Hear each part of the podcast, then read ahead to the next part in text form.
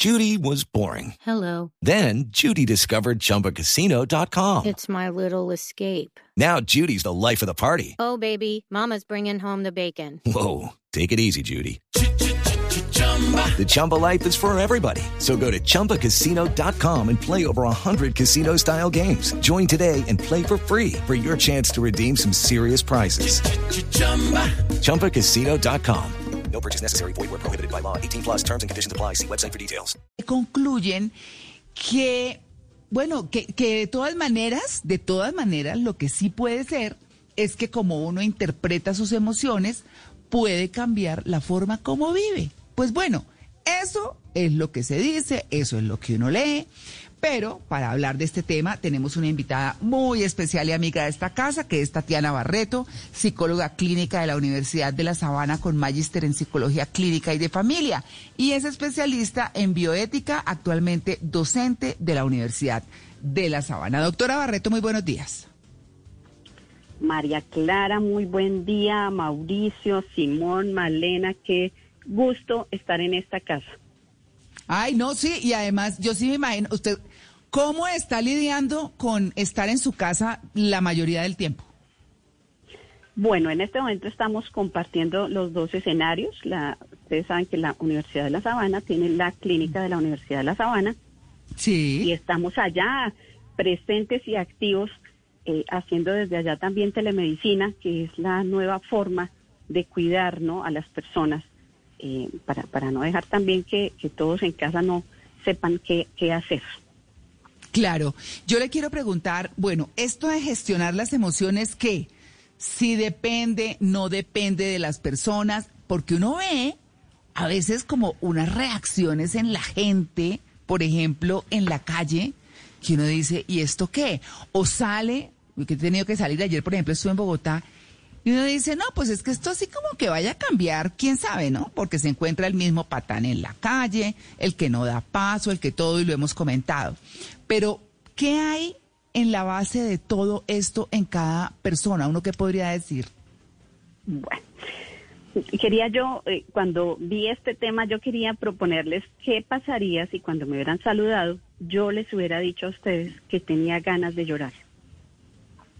Ay, no, quedamos... Uy, pues, Quedaron en silencio, ¿cierto? Sí, No, claro. yo se pondría Por muy unos- tristes. Por unos, sí, Bueno. por, Sí. por unos pañuelos. No, pues porque además de eso uno dice, pero ¿cómo que la invitada no? Pues, por ejemplo, sí, yo les digo sí, yo realmente no estoy preparada, les tengo que confesar y quiero llorar, llorar porque tengo muchas cosas en mi corazón. Y Pues llore, no sé doctora, hacer con su ellas. berreadita. Exactamente. Entonces, fíjense que la gestión de las emociones es un entramado, porque a veces no solamente son las mías, sino las de las personas con las que yo me encuentro. Y a veces nos volvemos Sí. hasta indiferentes con las propias y con las de los demás, lo cual complica aún más la situación. En términos que de pronto yo hubiera necesitado eso que me están diciendo ahora, pues llore, ¿no? Pero nosotros Sí. le tenemos miedo a esas respuestas, ¿no? No le dicen como, yo estoy tan triste, yo estoy, y uno, como que la primera frase que se le ocurre es tranquilícese, ¿no? O sea, le dice a uno la, a la Mm. persona como, no, mire, esto va a pasar, esto no está sucediendo, esto tampoco es tan grave. Pero la persona claramente sí tiene una sensación, un sentimiento pues de vacío, ¿no? De a que algo le está pasando. Y María Clara lo decía muy bien al inicio, y es que, claro, unas son, hay tres momentos, digamos, en los que se pueden expresar esas emociones. Uno es cuando es la forma habitual de vivir esa emoción. Yo me imagino Hmm. que conocemos personas que todo el tiempo haga sol, llueva, si la llevamos al paseo, y de repente la persona puede ir al mejor restaurante. Todo lo que le pase es clasificado para la persona como más o menos, ¿sí? Pues esto podría Mm. haber sido mejor, Mm. pues quizás en otro momento de la vida, etcétera, ¿sí? Entonces es su, como su forma habitual de vivir esas emociones. El segundo responde a un suceso específico, es decir, que ese temor, la ira, la tristeza, la alegría, porque ya sabemos que hay un abanico de nuestras emociones, responde a algo concreto. Pasó algo que hizo que efectivamente yo me sienta triste o pues me sienta con miedo, me sienta con mucha ira, responde a ese suceso y el tercero eh, es resultado precisamente de un desbalance eh, bioquímico. Nosotros somos seres eh, con unos neurotransmisores que si se disminuyen los niveles, pues puede incurrir en una patología.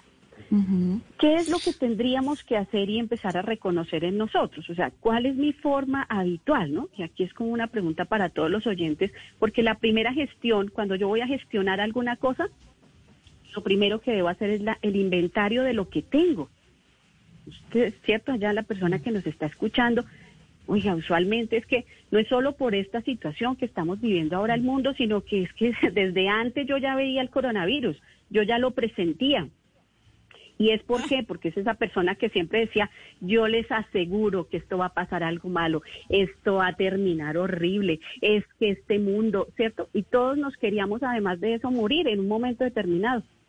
Hubo, hubo un momento en el que en la vida se, se pronunciaba con mucha rapidez, con mucha velocidad esa frase. Para morirse. No, esto sí yo me moriría. No, yo, yo con esto es que no puedo, yo me muero, yo. Veníamos muriéndonos desde antes.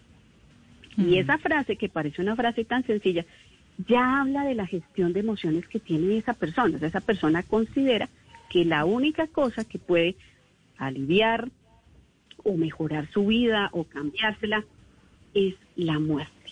¿Sí? Es decir, ya esa palabra nos dice como que es lúgubre, como que es triste, como algo estaba pasando, ¿cierto? Entonces no se permite vivir, no se permite como la expresión de lo que pasa en el día a día. Entonces, Sí. cuando esa forma habitual se nos convierte, es porque generalmente queremos una cosa que se llaman las caricias, ¿no? Esas caricias, digamos, emocionales de los demás. Y a veces siento y creo que al ponerme en ese papel de, de siempre estar pensando que no estoy bien, ¿no? Porque cuando le preguntan cómo está, no, yo no estoy bien, me siento cierto, triste, cansado, aburrido, pero en realidad a veces no hay pues motivos, de pronto químicamente no está así, sino es su forma. ¿Por qué? Porque necesitamos ser consolados. Y a veces Claro. creemos que esa es la manera de ganar ese, ese, ese- esa atención de los demás. Claro, Malena, un segundito, un segundito. Es que yo quiero Sí. eh, preguntar ahí justamente sobre ese punto y es, y es el siguiente. En Colombia hay, y eso mm, me lo hacían ver unas, eh, digamos, extranjeros que viven en nuestro país, tenemos mucho la costumbre de decir, me muero de la felicidad, me muero de la dicha, me morí de la alegría, me morí de la De la risa. emoción.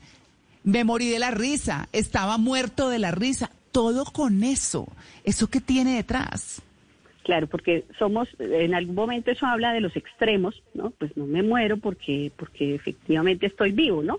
Y entonces, por ejemplo, cuando es me muero de la felicidad, es como era tan, tan grande la felicidad que me muero, pero en sí mismo es una frase que ojalá que los que nos estén escuchando no la utilicemos, ¿no? Porque la muerte, si bien es un momento, nosotros, yo particularmente siempre considero que la vida no se termina, uno tiene una vida terrenal y una vida celestial. Pero Sí. pues habrá tiempo para las dos, ¿no? O sea, me llegará un día.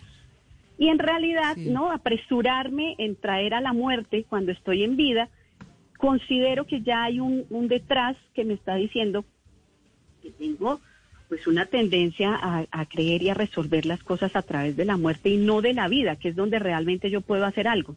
Porque pues a juzgar a menos que ustedes me digan que alguno ya tuvo la experiencia y fue al más allá y logró resolver algo, pues creo No, que no, en el más no, allá no lo resuelvo, lo resuelvo Ah, no, aquí sí. cuando tengo la oportunidad.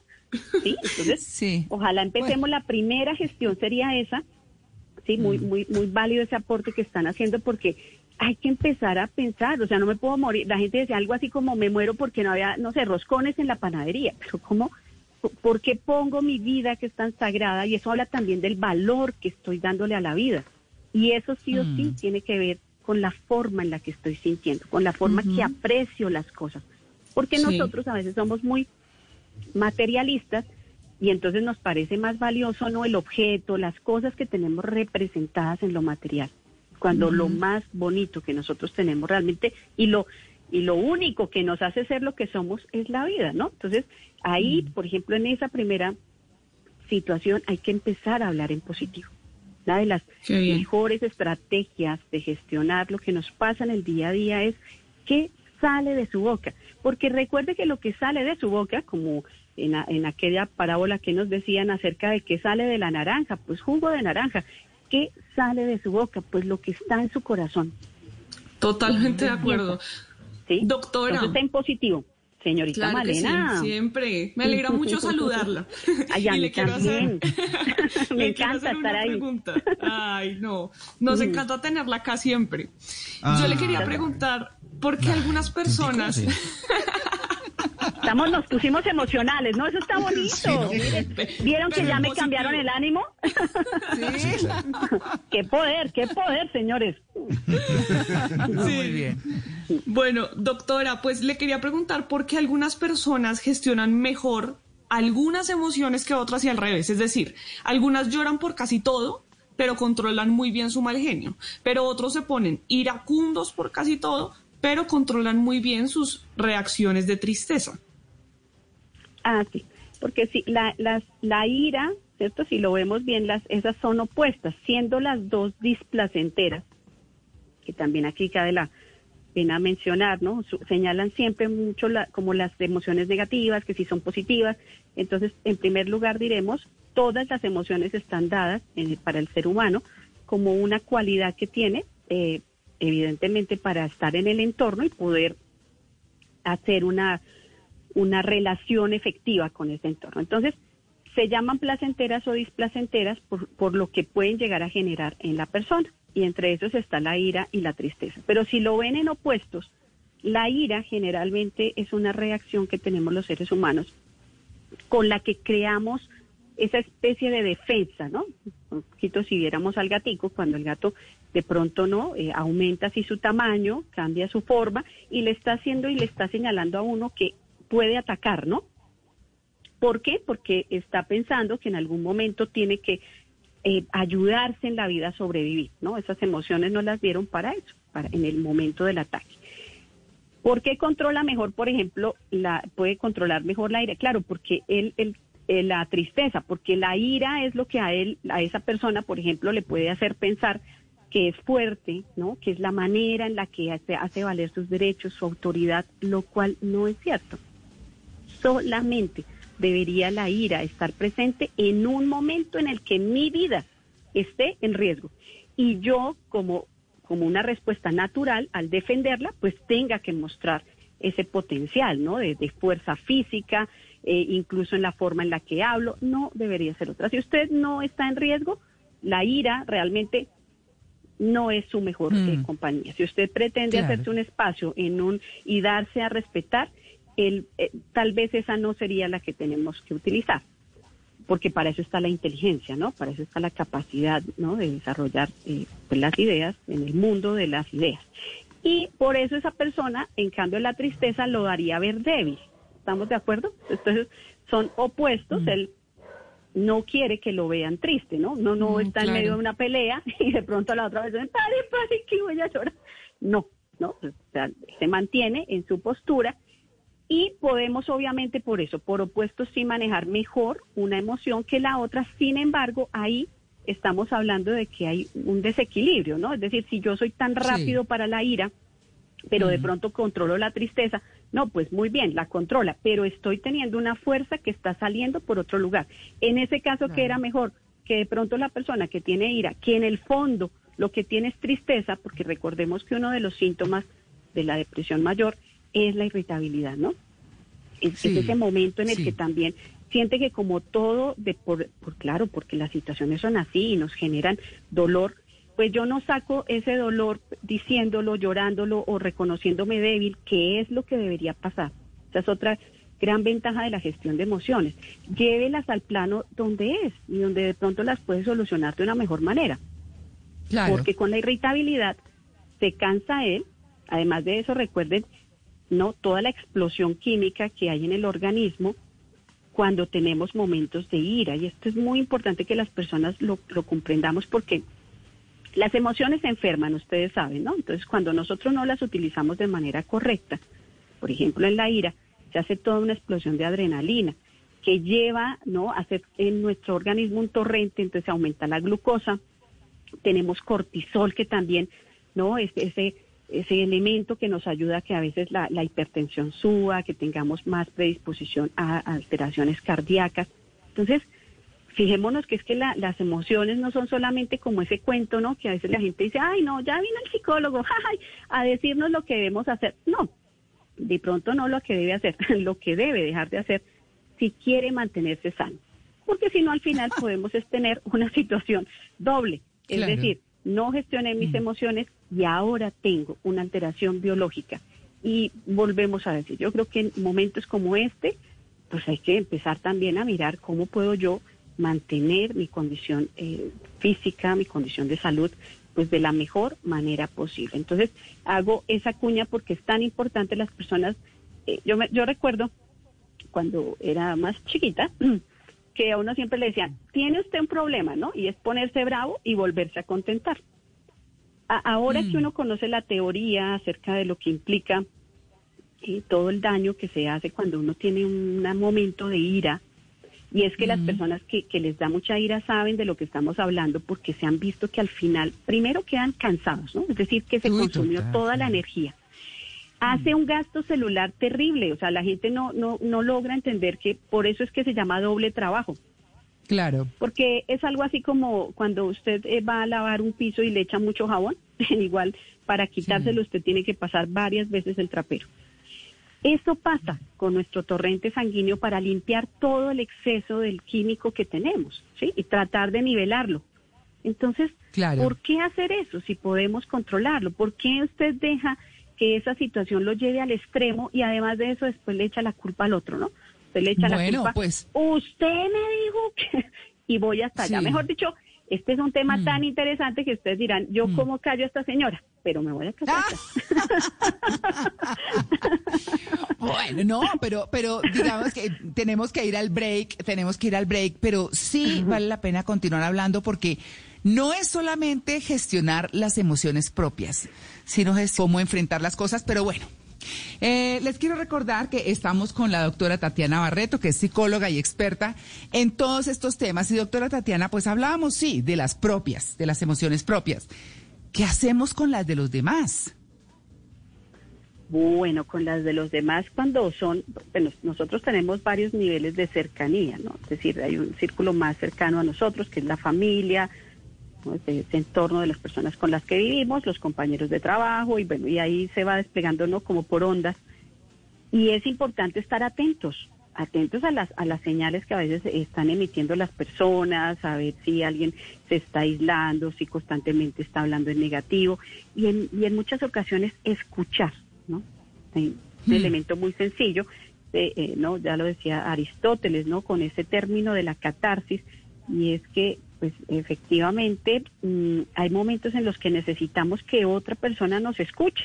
Ojalá sí, elijamos ese interlocutor que permita la doble vía, ¿no? Porque a veces nos encontramos con personas que hablan, hablan, hablan ellos, ¿no? De todo lo que sintieron y cuando yo ya voy a tener como el espacio también de decir, yo me estoy sintiendo así, entonces la persona dice, bueno, y entonces nos hablamos otro día y me deja a mí con las emociones de él, ¿sí?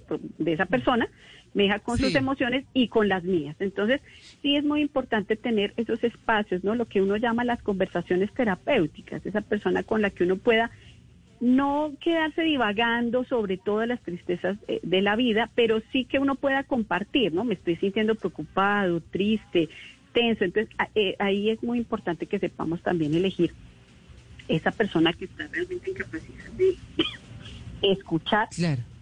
Sí. y de ofrecer Pero- como ese apoyo que uno necesita. Bueno, yo, yo ahí, yo ahí quisiera preguntarle lo siguiente, porque es que uno se encuentra, bueno, por lo general con personas que lo saludan, pues a su manera, como como le va bien, o contestan como estén, o lo que sea, bueno, en fin, como, como lo regular. Pero hay personas que siempre uno se encuentra, y yo creo que uno las puede meter, puede meter ambos extremos en lo tóxico. Uno es cuando ya, ¿cómo le va? No, pues ahí esta situación tan espantosa, Dios mío. Este no sé qué. Pero pues claro que la situación es difícil y no ahora, sino la que esté afrontando quien sea en el momento que crea y además en lo que piense que es espantoso, ¿cierto? Pero también esas personas que uno se encuentra y que lo saludan, eh, dice uno, hola, ¿qué hubo? ¿Cómo te va? O lo que No, divinamente, mejor imposible, la vida no me puede sonreír más. Esto, ta, ta", y uno dice, uff, pero y está. O sea, como que en los dos casos le dan a uno ganas de salir corriendo, porque dice, ¿y esto qué son estos extremos tan horribles? Entonces, es como, digamos, como, porque uno, diga, a ver, uno le suye a las personas o tan negativas o tan extremadamente positivas, y yo no digo que sea malo, está bien, para ellos, pues, pero, pero a uno como que lo enerva, como que dice, uy, pero esto qué es esta exageración, porque hay gente que uno identifica como la que siempre se encuentra y se queja, o algunos, algunas, que llega uno y saluda y no pueden más de la dicha, que pues buenísimo, ¿no? Buenísimo, pero como Sí, que pero- postizo, yo no sé. Sí, o podemos estar hablando, eh, tú lo decías al inicio muy, muy claro, ¿no? Estamos hablando de cosas, por ejemplo, como la bipolaridad, que podría ser uno de esos dos extremos, ¿no? El Eh, uno porque sí, estamos la en la parte depresiva o en la otra cuando Sí. uno está, pues porque a veces uno sí puede tener un lenguaje maníaco en la medida en que todo está tan absolutamente desbordante. Ese es un caso desde lo patológico, pero está el otro caso del que considera que así lo debe ver porque porque también tenemos temor, lo que decíamos ahora hace un rato, de que nos vean débiles, ¿no? Entonces a veces me, me paro en ese punto en el que he decidido que nadie tiene por qué verme mal, ni por qué sentir, ¿no? Compasión de mí, ni por qué.